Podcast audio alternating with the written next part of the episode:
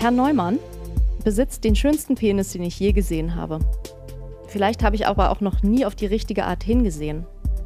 Die besondere Form deutet sich jetzt schon an. Obwohl er noch nicht ganz hart ist und wahrscheinlich nicht sehr groß werden wird, aber er hat so eine sanfte Kurve nach oben.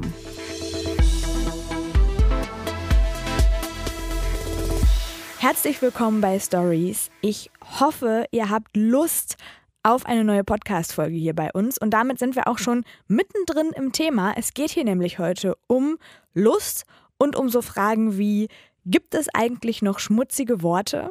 Hilft Fesseln gegen Traurigkeit? Und besitzt ein Mann mit einer schönen Stimme auch eine schöne Zungenspitze? Diese Fragen stehen im Klappentext von dem Buch, über das wir hier heute sprechen. Dieses Buch heißt Hautfreundin. Untertitel Eine sexuelle Biografie.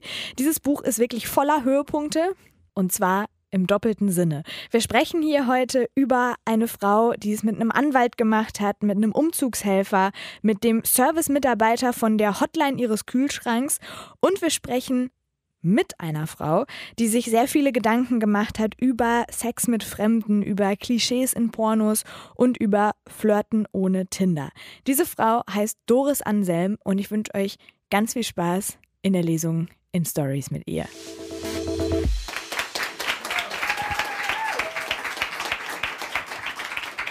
Hallo Doris, schön, dass du hier bist. Dankeschön, dass ich da sein darf. Wichtigste Frage zuerst.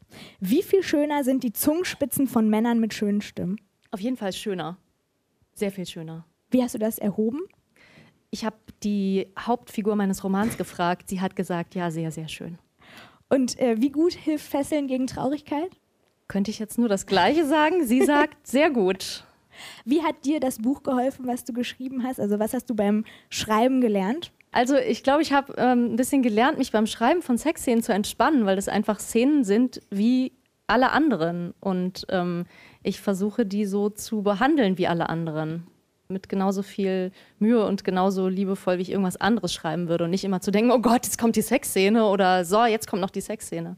Das gibt es ja tatsächlich oft. Ne? Ich glaube, das ist echt so ein großes Ding bei Autoren oder Autorinnen, dass sie so dann an diesen Punkt kommen, Sexszene und dann entweder so, okay, und jetzt voll drauf oder so, oh Gott, oh Gott, schnell hinter mich bringen. Ja, genau, oder einfach auslassen. Also ich habe mal äh, in einem Buch von Bodo Kirchhoff, glaube ich, schrumpft die gesamte Sexszene zusammen auf ein einziges Wort. Also die beiden sind irgendwie zusammen im Auto auf so einem Roadtrip und dann heißt es irgendwo, sie halten irgendwo an, dann dieses Tun auf dem Rücksitz. Oh, und dann geht's weiter. Das, tun das war die Sexszene. Das Tun auf dem Rücksitz. Das könnte dir nicht passieren. Bei dir spielt Sex eine größere Rolle in deinem Buch. Wie so eine gute Sexszene bei dir klingt, warum du dich überhaupt dafür entschieden hast, ein Buch voller Sexszenen zu schreiben und wer diese Hautfreundin ist, von der du erzählst, das finden wir jetzt gleich alles zusammen raus. Ich freue mich auf die Lesung mit Doris Anselm in 1 Live Stories.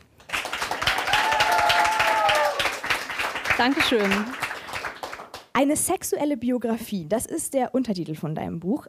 Haben die meisten wahrscheinlich noch nie gehört, den Begriff? Stand zumindest noch nie auf einem Buch drauf, was ich in der Hand hatte. Also musst du es einmal erklären, was ist das, eine sexuelle Biografie?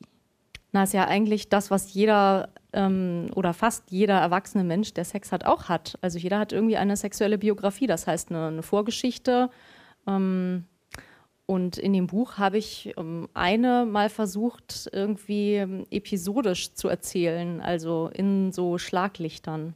Also man begleitet eine Frau einfach bei ihren sexuellen Erfahrungen, die sie so hat in ihrem Leben und lernt sie damit kennen. Genau, bei den Wesentlichen habe ich mir gedacht. Also es sind auch so ein bisschen Wendepunkte. Ähm, zum Beispiel entscheidet sie sich irgendwann, Männer tatsächlich nur noch selbst anzusprechen und auch ähm, nur noch live anzusprechen und ähm, was sie da für Leute kennenlernt, wenn sie eben nur auf ihr Bauchgefühl vertraut. Ähm, davon handelt es so ein bisschen, wie sie sich dann weiterentwickelt. Jetzt steht vorne ganz dick drauf eine sexuelle Biografie und dann darunter wirklich sehr, sehr kleinen Roman. Wie oft denken Leute als erstes, okay, Doris Anselm, eine sexuelle Biografie, du würdest über dein Sexleben schreiben in dem Buch? Ich glaube, das denken ganz viele ganz oft. Es ist ja auch, also es spielt ja auch damit, es ist ja auch okay. Also ich stehe zu jedem Wort, was in diesem Buch steht. Und wenn irgendjemand denken möchte, das hätte ich alles komplett so gemacht, ähm, dann dürft ihr das denken. Deswegen habe ich das auch unter meinem bürgerlichen Namen geschrieben. Es war ja eine große Frage, weil bei solchen Themen eigentlich immer Pseudonyme benutzt werden von Autoren, weil sich niemand so richtig traut, ähm, das dann doch unter seinem Namen zu machen. Und ich habe gedacht, nee, das ist irgendwie, in dem Buch wird niemand erniedrigt, es wird niemandem wehgetan in einer Form, die wirklich ähm, problematisch ist und so. Und ich möchte, dass man das mal so sagen kann. Und auch als eine Autorin, die vorher einen ähm, sehr zarten und von der Kritik gelobten Erzählband geschrieben hat. Was wäre dein Pseudonym gewesen? Hattet ihr da schon Hatte überlegt? noch keins. Nee, keine Ahnung. Hast du einen Vorschlag? Hat jemand einen Vorschlag? falls, du, falls du dann doch noch mal irgendwann eins bräuchtest, ruft einfach rein. Doris Jetzt so aus Anselm. dem Nichts ist schwer, oder? Oder, oder wir, wir lassen noch mal ein bisschen Zeit und ich frage am Ende noch mal. Aber dann brauche ich mindestens einen Vorschlag, weil wir haben jetzt die Chance, Doris Anselm, ihr Pseudonym fürs... Wobei, dann ist es ja öffentlich. Aber das... das, das es gibt ja das ist offene und geschlossene Pseudonyme. Man könnte ja auch ein offenes machen. Dann machst du ein offenes Pseudonym, was wir dir geben. Das, ist das dann auch- ist unsere Challenge für heute. ich, ich habe aber jetzt das Gefühl, ich habe eigentlich äh, jetzt auch genug über Sex geschrieben. Jetzt reicht es mir eigentlich für den Rest Ach, meines brauchst Lebens. du vielleicht gar keins Weil mehr. das hat ja irgendwann so Auswirkungen, dass man auch dann anfängt, äh, während man selber irgendwie ähm, Sex hat oder darüber nachdenkt, dann plötzlich an das Buch zu denken. So, und das wird dann anstrengend. Aber wie kam das denn überhaupt, dass du Bock hattest, dieses Buch zu schreiben? Über Sex. Ich hatte eigentlich erstmal Bock, ein Buch über Sex zu lesen und auch mal ein Buch, ähm, das ich mal irgendwie mitnehmen kann, wenn ich mich mal gemütlich irgendwie in die Badewanne lege. Und ähm, dann war es aber oft so, dass die Bücher, die es gab, mir irgendwie nicht gefallen haben. Also entweder waren die zu doof, die Protagonistinnen waren, die weiblichen Hauptfiguren waren oft ähm, nicht interessant, die Männerfiguren waren auch nicht interessant. Das sind dann so ähm, Dauerständer-Typen, denen du eigentlich auch nicht mehr ansiehst, dass da ein Mensch hintersteckt. So, Der wilde Hengst trifft auf die naive Stute. Stute. Ja, so ungefähr. Ja. So ein bisschen ist es tatsächlich ja durch Shades of Grey Mainstream geworden, Sexbücher zu lesen. Ne? Also ich, Mhm. oder, oder das, das war doch so der, der große Startschuss, dass dann auch in jedem Dorf irgendwie jeder wusste, was Bondage ist und, und über SM geredet hat. Und das, dachte ich, ist ja doch eigentlich erstmal eine gute Entwicklung, oder? Ich glaube, die SM-Szene, so die BDSM-Leute, die sehen das total anders, weil die Beziehung zwischen den beiden in Shades of Grey ist ja irgendwie ein totales Machtgefälle und überhaupt nicht safe, sane, consensual, wie die immer sagen, nicht auf Augenhöhe und so.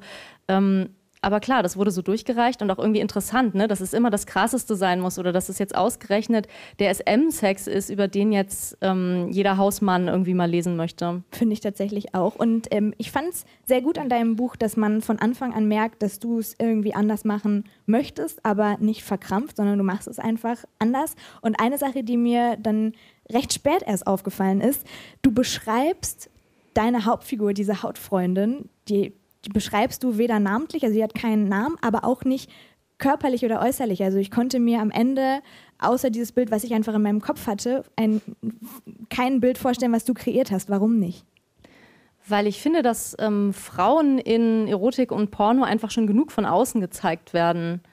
Also man guckt denen immer so dabei zu, wie denen irgendwas zustößt und irgendwas mit denen gemacht wird. Und ähm, deswegen, also das wollte ich nicht und deswegen habe ich mich auch entschieden, eine Figur über längere Zeit zu begleiten. Also am Anfang hatte ich auch mal die Idee gehabt, ähm, ein Buch zu schreiben mit ganz vielen verschiedenen Frauenfiguren. Dann wäre aber wieder das Problem aufgetaucht, dass man die so als kurzfristig angegucktes Objekt irgendwie sieht. Und man muss dann ja in einer sehr kleinen, also in einer, in einer sehr geringen Textmenge immer erstmal eine Figur komplett erschaffen und dann wechselt das schon wieder. Und dann habe ich gedacht, so, nee, das, das wird wieder, dann, das kriegt wieder so was Objekthaftes. Und echte Frauen sind halt, äh, ja, haben, haben sexuelle Biografien, die sie selber schreiben und die komplex sind und sowas wollte ich lieber. Und so ist es auch. Also das Buch ist tatsächlich wie so ein Puzzle. Also man puzzelt sich diese Figur mit jeder ähm, sexuellen Erfahrung, die sie hatte, mit, jeder, mit jedem Kapitel, das du geschrieben hast, so ein bisschen zusammen. Und äh, wir starten damit jetzt auch einfach direkt. Und zwar mit dem Anfang ihrer sexuellen Biografie, mit ihrem ersten Mal beziehungsweise dem Weg dahin. Genau, das steht gar nicht am Anfang des Buchs, weil ich finde, es ist immer so komisch, wenn man so äh, mit der, dass man irgendwie am Anfang des Buchs steht ähm, das Kapitel oder das Mal, wo, wo sie Sex hat mit dem Mitarbeiter der Service-Hotline ihres Kühlschranks. Ganz kurz bevor du liest, wie bist du da drauf gekommen? Na, ich habe vielleicht aus meiner, ähm, ich, ich, war Radioreporterin und habe da so, eine, so einen kleinen Stimmenfetisch. Ich finde schöne Stimmen bei Männern einfach schön. Und dann wollte ich ganz am Anfang des Buchs ein bisschen darüber reden, wie wir eigentlich über unseren Sex sprechen und wie wir Geschlechtsteile benennen und warum es Worte gibt, die immer noch, also wenn ich Scheide sage, ist es einfach immer noch kein normales Wort. Es, es macht immer irgendwas anderes in einem Raum, als wenn ich Ellbogen sage oder Kühlschrank und ist so. Richtig, ja. Und ich dachte, das passt irgendwie in so einer Geschichte mit jemandem, der was mit der Stimme macht, irgendwie gut zusammen. Das war auf jeden Fall mein Lieblingskapitel. Aber das Aber liest jetzt du jetzt nicht vor. Zum Anfang. du liest jetzt den Anfang vor. Der Anfang besaß gefährliche Augen, ein verletzt spöttisches Lächeln und eine orientierungslose Menge von rauchigem schwarzem Haar. Ich wollte mich hineinstürzen, mit dem Gesicht voran. Wie eine Aschewolke zog dieses Haar durch meine gerade entstehende erotische Vorstellungswelt. Noch heute finde ich dort manchmal Rußpartikel. Und manchmal mag ich noch heute, wie sie riechen. Meine Eltern hassten ihn auf den ersten Blick. Glücklicherweise war es da schon zu spät. Er ist ein guter Anfang gewesen. Damals habe ich geglaubt, ich könnte auch ein gutes Ende von ihm erhoffen. Oder sogar ein Nicht-Ende, ein Weiter. Aber dafür hatte ihn das Leben gar nicht vorgesehen. Mein Leben jedenfalls, so denke ich inzwischen, hatte ihm genau die eine Sache aufgetragen, ein guter Anfang zu sein. Das hat er gemacht, unbewusst und selbstverständlich.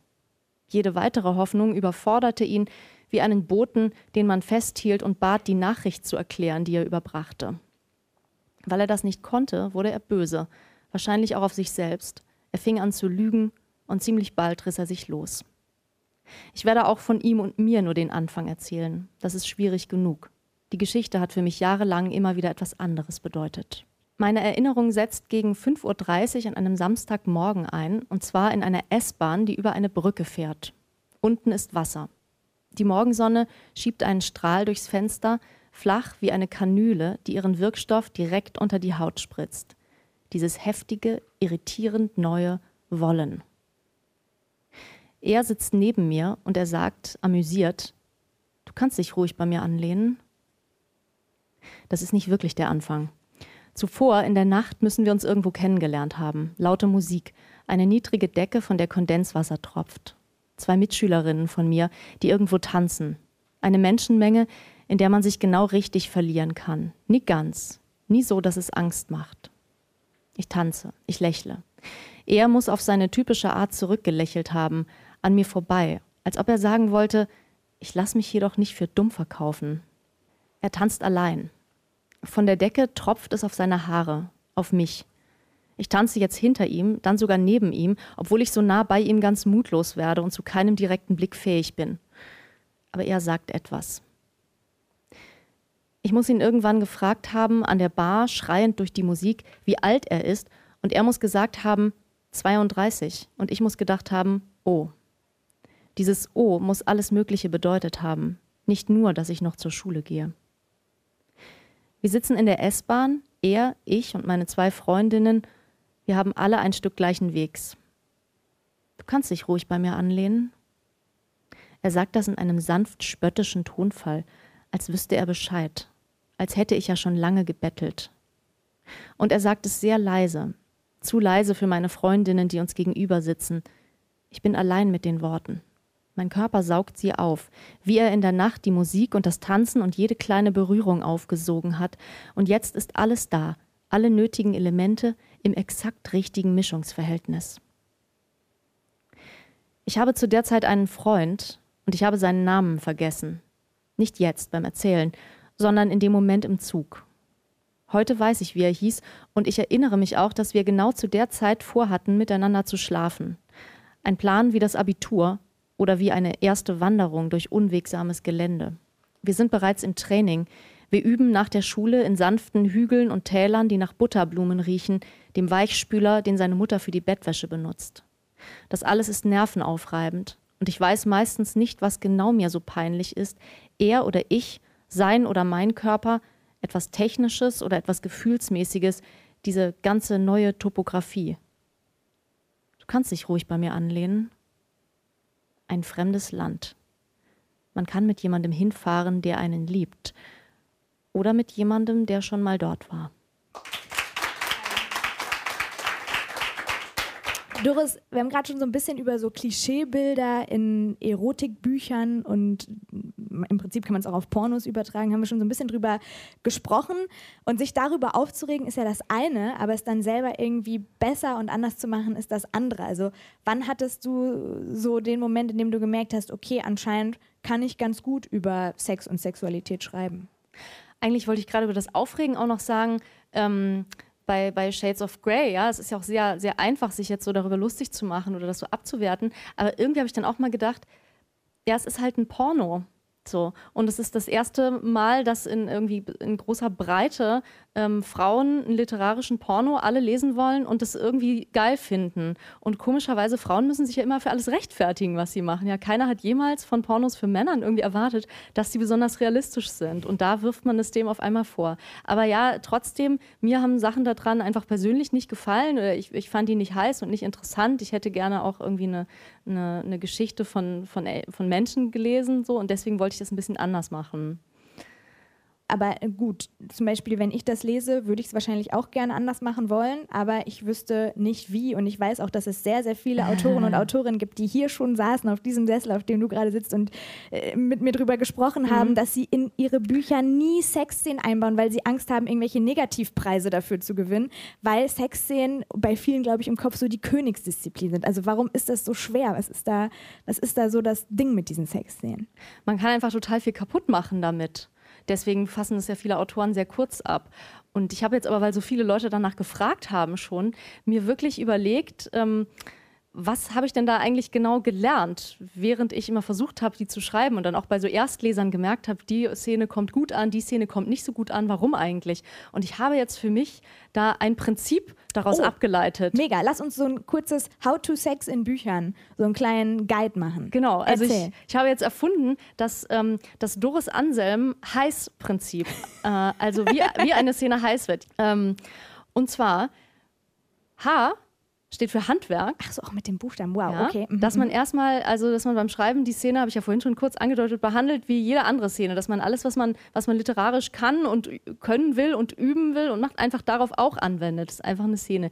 E steht für Ehrlichkeit, dass man sich leider, und das war echt manchmal schwierig, eingestehen muss ähm, beim Schreiben, was finde ich denn eigentlich daran heiß? Ja, das bedeutet nicht, dass man immer nur irgendwie über die kompletten eigenen sexuellen Neigungen schreiben kann oder soll.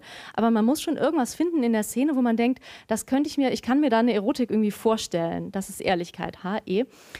I würde für Innenleben stehen, mhm. weil äh, Porno ist ja eigentlich eine Bildkultur, guckt immer von außen drauf und so weiter und dann wird immer beschrieben, was Körperteil A mit Körperteil B macht, auch irgendwie in erotischer Literatur und das finde ich oft irgendwie nicht so schön oder auch meine Erstleserinnen fanden das immer nicht so heiß. Deswegen habe ich versucht oder ich habe dann gelernt, aha, wenn ich die Sachen von innen beschreibe, wie sich das anfühlt, mhm. warum das wichtig ist, diese Szene, was da im Moment in den Figuren vorgeht, ähm, dann funktioniert es anscheinend viel besser. Aber außen ist ja auch total wichtig, bevor du zu den äh, beiden letzten Buchstaben kommst. Das ist ja auch wirklich immer so eine Frage, wie bezeichnet man zum Beispiel Geschlechtsteile? Da mhm. ist ja der mhm. Grad auch sehr schmal zwischen ähm, irgendwie äh, zu sanft, äh, so blumig und, und ja genau so. oder Waffen und Werkzeugnamen. Ja oder so Grotten und Höhlen. Genau, und, dann sind ja. wir auf der anderen Seite der Schlucht sozusagen. Was ist da dein ähm, dein Trick? Mhm. Ich habe einfach immer mal wieder so ausprobiert und variiert auch mit den Begriffen. Auch in dem, in dem Buch ähm, gehen die mal durcheinander, was ich eigentlich gut finde. Ähm, interessanterweise habe ich dabei festgestellt, dass ich auch nach zwei Jahren Arbeit an dem Buch, das sich immer noch nicht komplett normalisiert hat. Also ich bin nicht so sehr für so, ähm, ich bin eigentlich generell nicht für Metaphern für Geschlechtsteile oder für Körperteile. Also das, ich finde das schon irgendwie sehr absurd, als ob man sich äh, eine Metapher für Fuß ausdenkt, weil man nicht Fuß sagen will. Warum kann man das nicht Laufwerk. Fuß sagen? So. ja. ja. Das finde ich, kann man schon sagen. Soll ich das, ähm, soll ich das heiß noch zu Ende machen? Auf jeden Fall. Nein, das war, Entschuldigung, das war nur eine Zwischenfrage. Die nee, so sehr gerne. Also äh, genau, das könnte ich eigentlich auch noch aufnehmen, ja. Muss ich mir noch mal überlegen. Vielleicht, passt, das, nicht vielleicht passt das ins Handwerk. Also ist eigentlich ja. beim Schreiben immer so. Wenn Stimmt. das, sage das, was du sagen willst. So.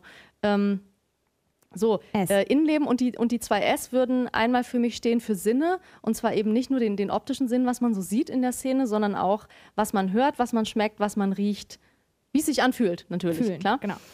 Und das zweite S wäre einfach Spaß. Also, dass die Figuren Spaß haben dürfen, dass die auch mal lachen dürfen, ähm, dass man beim Schreiben Spaß hat und merkt, ja, irgendwie. Ähm, da geht was, das ist cool, das macht mir Spaß, die Szene zu schreiben. Macht einem auch nicht an jedem Tag Spaß, aber. Genau, in welcher Stimmung musst du sein, um eine gute Sexszene zu schreiben? Also aus weiblicher Sicht ist es wahrscheinlich, ist es bei, bei mir so ein bisschen so, es gibt so Zyklustage, an denen es nicht so gut geht. Tatsächlich. Es ist jetzt, äh, führt jetzt ins Private, aber ich kann mir vorstellen, dass andere Leute da andere ähm, Einschränkungen haben oder denken, nach einem nach super stressigen, blöden Tag hat man da jetzt vielleicht auch keine Lust mehr drauf, noch eine Sexszene zu schreiben. Oder gerade, um sich zu entspannen, vielleicht wie, wie Leute auch Sex haben. Ich weiß es nicht.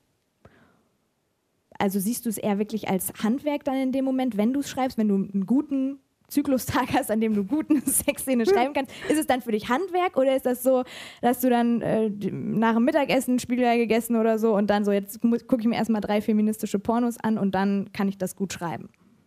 Nee, also ich brauche da jetzt eigentlich keine Anregung von außen, sondern ich beschäftige mich einfach nochmal kurz damit, wo, wo waren jetzt die Figuren vorher? Was war das eigentlich für ein Typ, den die da kennengelernt hat? Warum kommt das Ganze überhaupt ins Rollen und was, was könnte jetzt als nächstes passieren? Oder ähm, was bräuchte ich noch für die Geschichte?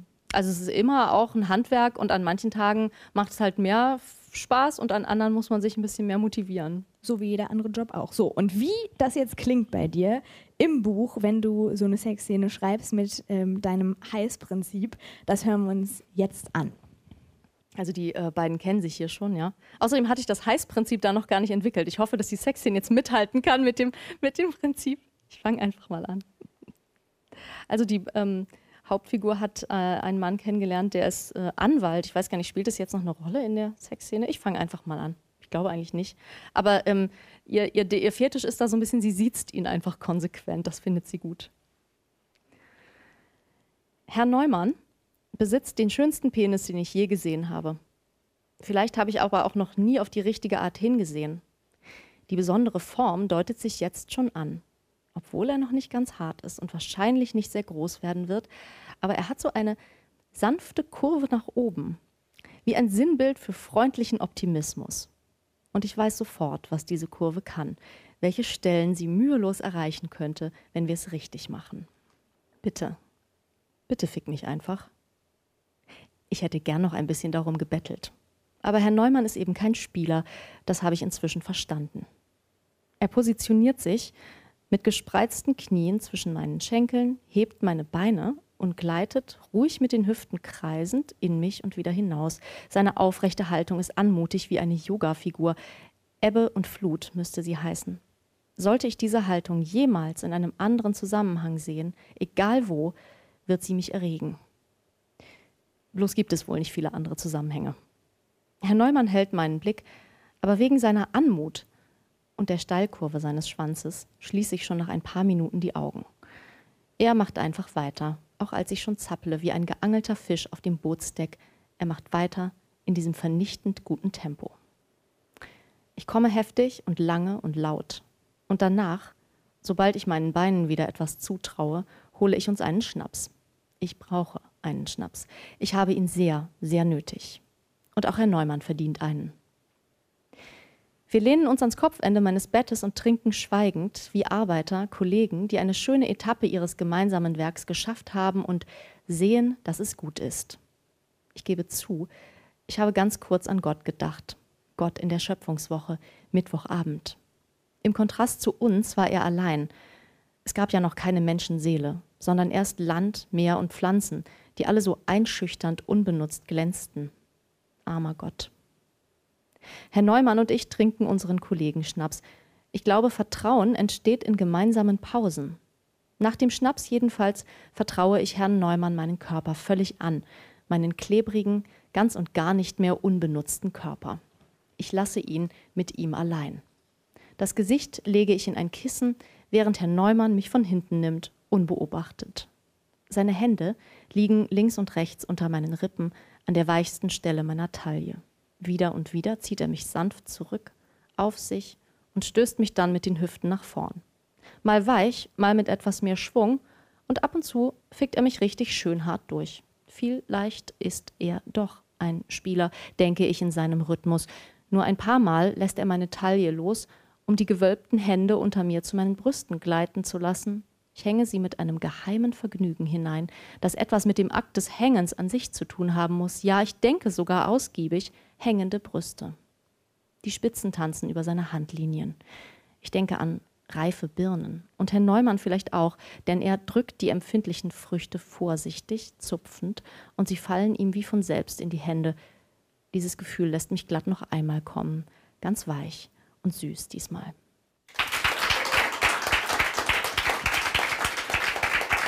Doris, du hast es vorhin schon kurz gesagt, eigentlich hat ja jeder von uns so eine sexuelle Biografie, also jeder von uns könnte im Prinzip ein Buch schreiben mit den sexuellen Erfahrungen, die man äh, so gemacht hat, aneinandergereiht. Wie dick wäre dein Buch so?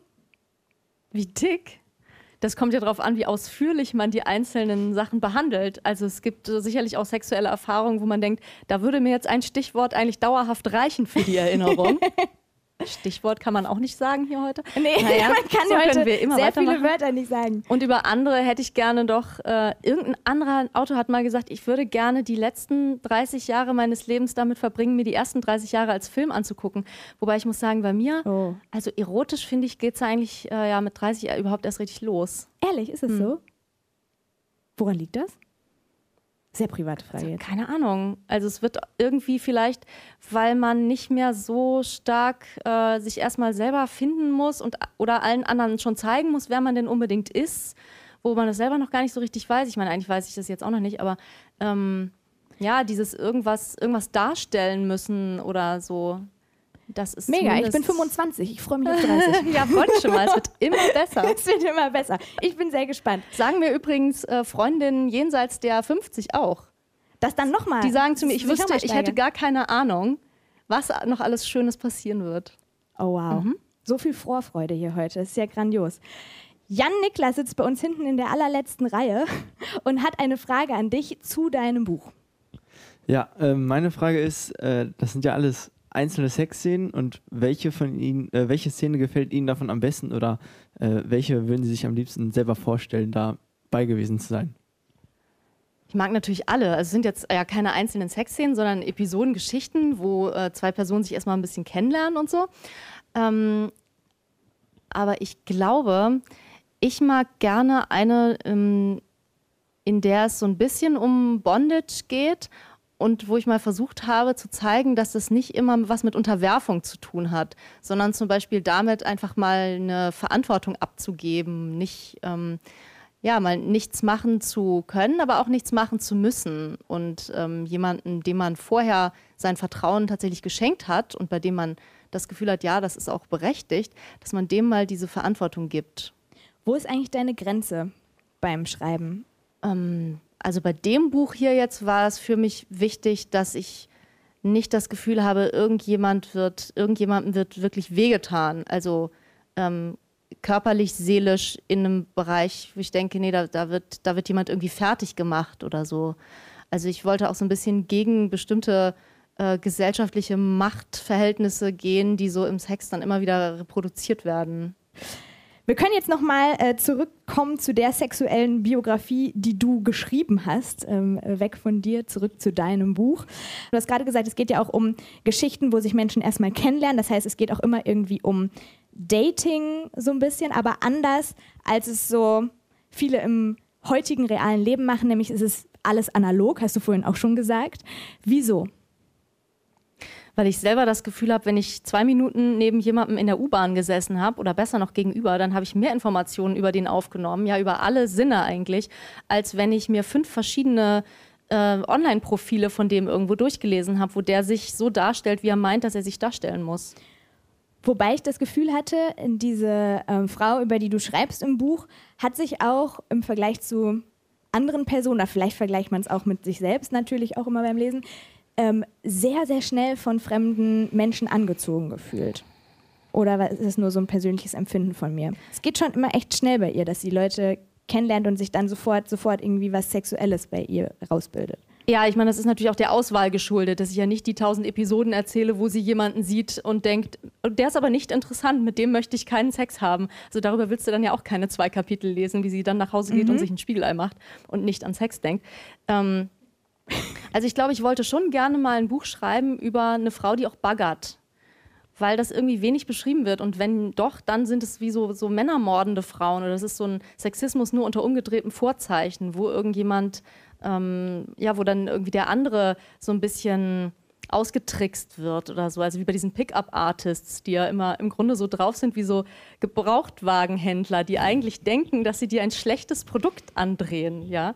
Mhm. Also halten sie, also sie verhalten sich so. Und dann denkt man, wieso hältst du dich in Wirklichkeit selber für ein schlechtes Produkt? Also da gibt es unheimlich viele ähm, ähm, Fallhöhen und so. Und ich wollte einfach mal eine Frau auch die Verantwortung tragen zu lassen, weil beim äh, tragen lassen. Beim Baggern muss man ja auch immer aufpassen, wann wird es übergriffig und so. Stichwort MeToo. Also wie zeigt man sein Interesse? Wann zeigt man das? Wie geht das? Und wir steigen jetzt nochmal ein bei einem Kapitel, das heißt Audio. Und vielleicht bevor du anfängst zu lesen, so viel wie du verraten kannst und willst, was ist das für ein Audio, um das es da geht in dieser Geschichte? Ja, die Hauptfigur hat ja eigentlich ein sehr, macht sehr positive Erfahrungen mit Männern und lebt aber ja in einer realen Welt, in der für Frauen immer noch für, von Männern potenziell Gefahr ausgehen könnte. Und deswegen überlegt sie sich bei einem Treffen, was sie so ein bisschen riskant findet vorher, also wo sie den Mann irgendwie in ihre Wohnung einlädt und ihn aber, sie hat sich vorher einmal mit ihm getroffen, überlegt sie sich oder kommt auf die Idee, eine Aufnahme davon anzufertigen. Er weiß aber nichts davon, um, was natürlich auch keine wirkliche Hilfe ist, im, im Fall eines total, äh, in einer, im Katastrophenfall irgendwie zumindest einen Beweis zu haben, dass sie vielleicht Nein gesagt hat oder so. Sowas ist ja auch immer vor Gericht immer, immer wieder Thema. Ähm, Genau, und dann passiert aber nachher was ganz anderes mit dieser Aufnahme und so, das erzähle ich jetzt nicht. Und ich würde auch jetzt die Stelle lesen, wo es noch gar nicht um dieses Audio genau, geht. Genau, du erzählst die Vorgeschichte sozusagen. Sondern um das davor. Kennenlernen ja. der beiden. Kennengelernt hatte ich ihn auf dem Weg zur eisernen Hochzeit meiner Großeltern. Sehr unpassend. Gerade das war das Schöne. Wir begrüßen alle Fahrgäste, die in Frankfurt am Main Flughafen zugestiegen sind. Jemand schwang einen silbernen, gerillten Alukoffer in die Gepäckablage über mir. Einen dieser Koffer, die Geschäftsreisende gern benutzen und die besonders robust sein sollen, reduziert auf die Kernkompetenz eines Koffers.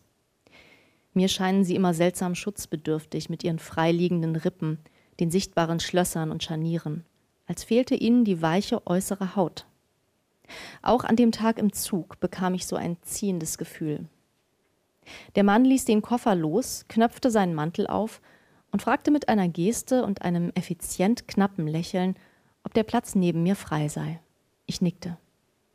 Es war noch früh am Tag. Draußen tauchten Bäume auf und verschwanden.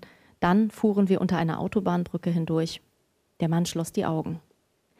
Er hatte schöne, dichte Wimpern, und zwischen den dunklen entdeckte ich ein paar weiße. Ein Stück seines Mantels fiel über mein Bein. Ich ließ es liegen und mir wurde warm darunter. Eigentlich zu warm. Er musste den Mantel mit Absicht angelassen haben, vielleicht weil sein Körper nach einem langen Flug ein bisschen fröstelte. Und er hatte sich vor höchstens einer halben Stunde rasiert. Das metallisch-alkoholische aus seinem Aftershave war noch nicht ganz verflogen. Draußen zogen gleichförmige Wolken vorbei. Er begann wärmer und erdiger zu riechen, als ob er jetzt erst wirklich landete. Im Schlaf seufzte er ein paar Mal. Es klang einladend. Entschuldigung, flüsterte ich. Etwas zu nah an seinem Ohr. Genau richtig, denn der Mann schlug ohne jedes Zucken die Augen auf und sah als erstes mein verlegenes Lächeln. Lassen Sie mich raus? Ich ließ es klingen wie eine Bitte, die er mir auch gut abschlagen könnte. Wie eine Luftspiegelung stieg zwischen uns ein Bild auf, ein Bild von mir in höchster körperlicher Bedrängnis. Es blieb einen Moment zu lange dort hängen, und der Mann blinzelte es nicht ganz weg. Nur dieses eine Mal, sagte er leise, eine Spur warnend und erhob sich. Er war wach. Ich meine wirklich wach. Männer wie er mit solchen Koffern sehen für mich sonst meistens aus, als ob sie in Wirklichkeit schliefen, Ihre Blicke wälzen sich fade und gleichgültig über die Dinge, zu beleben vielleicht noch durch starke Reize oder die Aussicht auf einen geldwerten Vorteil. Manche sind in der aggressiven Körperhaltung zutiefst heimwehkranker Soldaten erstarrt.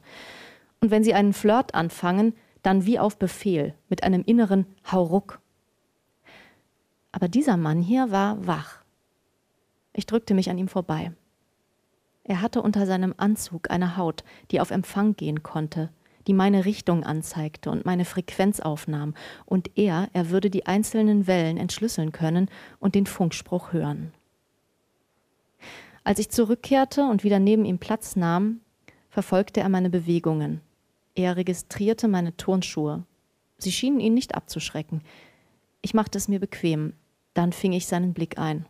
Und bei Ihnen so? Er zog eine Augenbraue hoch. Es wurde ein unterschwellig unanständiges Gespräch, auch ein bisschen boshaft. So, als könnten wir uns fast alles erlauben miteinander, als gelte hier auf offener Strecke zwischen den Städten und zwischen uns höchstens noch Seerecht, ohne jegliche übergeordnete Autorität. Seine Visitenkarte reichte er mir etwas zu früh. Ich musste lächeln, weil die Initialen IC lauteten. Dann saßen wir schweigend nebeneinander, der Intercity und ich, bis wir meinen Umsteigebahnhof erreichten. Doris, würdest du sagen, das ist ein feministisches Buch, was du geschrieben hast?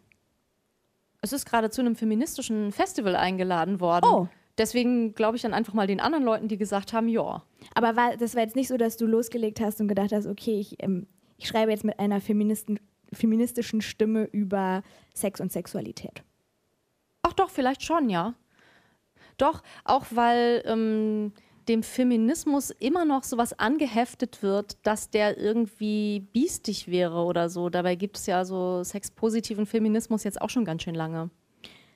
Sehe ich genauso. Und bei dir im Buch ist es halt so, du hast eine riesige Range an verschiedenen Geschichten äh, dir ausgedacht oder geschrieben. Und jetzt gehen wir wahrscheinlich in die, die am weitesten rausfällt von den anderen. Es geht nämlich jetzt in die Zukunft. Vielleicht erzählst du ganz kurz, was hat sich in dieser Welt verändert, die du da jetzt beschreibst. Ich glaube, die Figur ist, ähm, deine Hauptfigur ist da jetzt an die 60, ne, in der Geschichte. 58. 58, mhm. genau.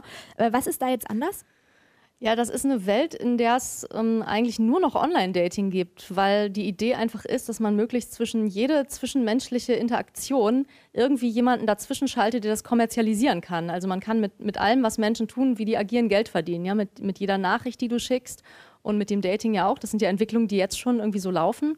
Und ähm, vielleicht haben dann auch bestimmte, eine bestimmte Auffassung von, ähm, von MeToo-Debatten und so, die wir jetzt führen, die sind auf eine, auf eine blöde Weise eskaliert, dass man sagt, wir müssen den öffentlichen Raum komplett sauber kriegen von irgendwelchen Zwischentönen und Baggereien und so.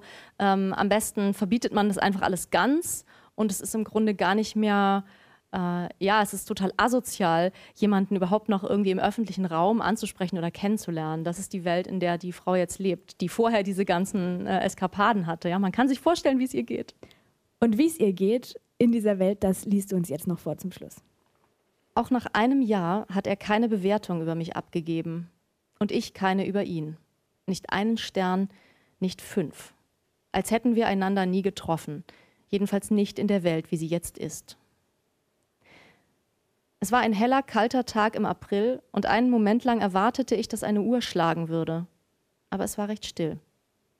Er und ich gingen Hand in Hand durch die Straßen ohne einander zu kennen, ohne Match, ohne Empfehlungspunkte, ohne passende Vorschläge für Produkte, die uns beiden gefallen würden, ohne Zahlen, ohne jegliche Zahl für das Vertrauen zwischen uns, ohne Sicherheit. Er führte mich und ich war mit ihm allein, zwischen den Passanten, trotz der Kameras.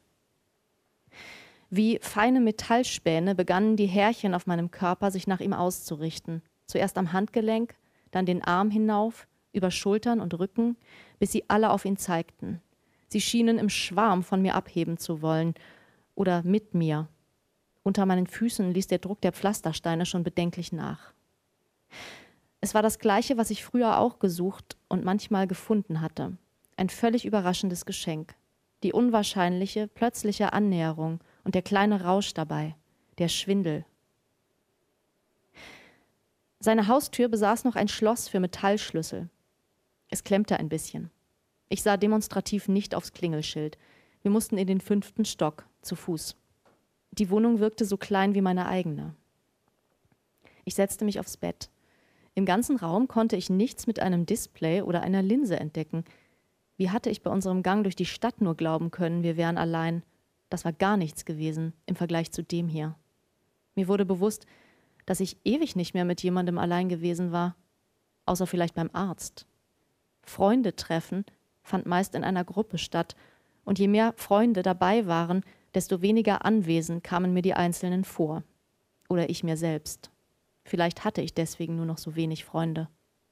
Aber er und ich, wir waren doppelt und dreifach allein. Mein Handy lag in der Umhängetasche, irgendwo an der Tür auf dem Boden, zusätzlich noch unter meiner Jacke vergraben. Taub und blind. Wo seins war, wusste ich nicht einmal.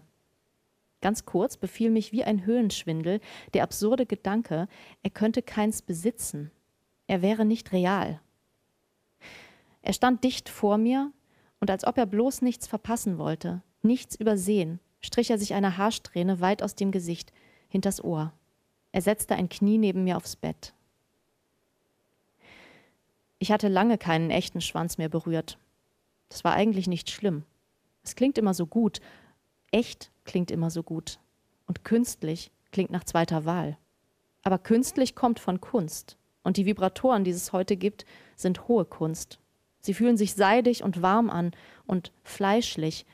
Aber sie können sich eben auch schlagartig auf 50 Grad erhitzen, ihre Oberflächenstruktur ändern, pulsieren, sich kurz und heftig ausdehnen wie explodierende Sterne. Kein Mann wagt noch zu fragen, denn oh ja, sie sind besser. Natürlich gibt es auch für Männer Utensilien. Allen ist gemein, dass sie die Erregungsphasen klar und eindeutig gestalten. Es gibt keinen schwierig zu deutenden Blick, keine wunden Punkte, keine Peinlichkeit. Natürlich sind heute auch die meisten realen Personen sexuell kompetent, aber in allen bleibt ein kleiner, unsicherer Rest. Sex mit Menschen, das war einmal die größte Unsicherheit überhaupt.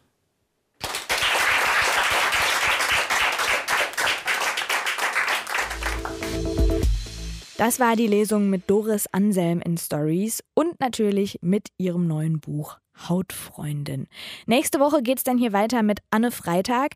Die solltet ihr kennen, wenn ihr auf gute Jugendbücher steht. Davon hat sie nämlich schon drei Stück geschrieben mit allen dreien hat sie, glaube ich, schon Preise gewonnen. Auf jeden Fall hat sie zweimal den Jugendliteraturpreis äh, gewonnen. Und jetzt gerade ist ihr neuestes Buch rausgekommen. Mein Leben basiert auf einer wahren Geschichte heißt das. Da geht es um eine ganz besondere Reise durch Australien, um Liebe, um Freundschaft, um Abenteuer und es klingt alles total abgedroschen, wenn ich das jetzt so sage.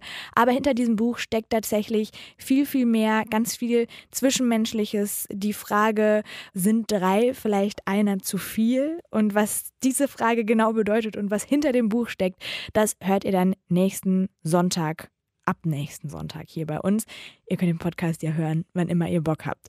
Ich freue mich, wenn ihr bis dahin mal auf unserem Instagram-Account vorbeischaut, stories.offiziell. Da gibt es unter anderem auch nochmal ein Interview mit Doris Anselm, falls ihr die mal live und in Farbe sehen möchtet. So, und jetzt wünsche ich euch eine schöne Woche, macht euch eine gute Zeit und wir hören uns dann im besten Fall in ein paar Tagen wieder. Das war ein Podcast von Funk.